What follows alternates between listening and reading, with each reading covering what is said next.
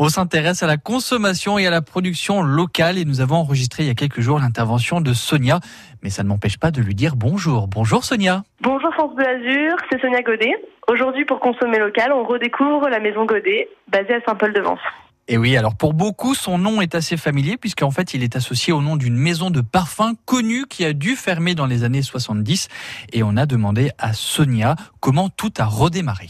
En fait, j'ai retrouvé euh, une mallette et je tombe sur ces flacons anciens. Il y avait toutes les formules d'époque. Ça a été comme une révélation ce jour-là, c'est en octobre 2016. C'est devenu une sorte d'obsession pour moi de refaire naître ces parfums, mais c'est devenu vraiment une obsession. C'est-à-dire que jour et nuit, j'y pensais et je pouvais pas penser à autre chose. Et il faut savoir que cette obsession date en réalité de son enfance et elle a été plus forte là lors de cette découverte, à tel point que Sonia a dû quitter son travail à New York et s'est donc lancée dans la recherche de fournisseurs qui ont fait les belles heures de la maison familiale de 1901 à 1976 et pour refaire les mêmes parfums en circuit court. Déjà, il a fallu retrouver les producteurs de fleurs locaux avec lesquels on travaillait à l'époque. Par exemple, on a un parfum euh, qui est notre parfum phare, dans lequel on a de la fleur d'oranger. Donc fleur d'oranger qui nous vient de Bar-sur-Loup. Euh, donc on a retrouvé un producteur euh, qui produit cette fleur d'oranger quasiment à l'identique de la fleur d'oranger qu'on utilisait il y a plus de 100 ans dans cette même formule de parfum.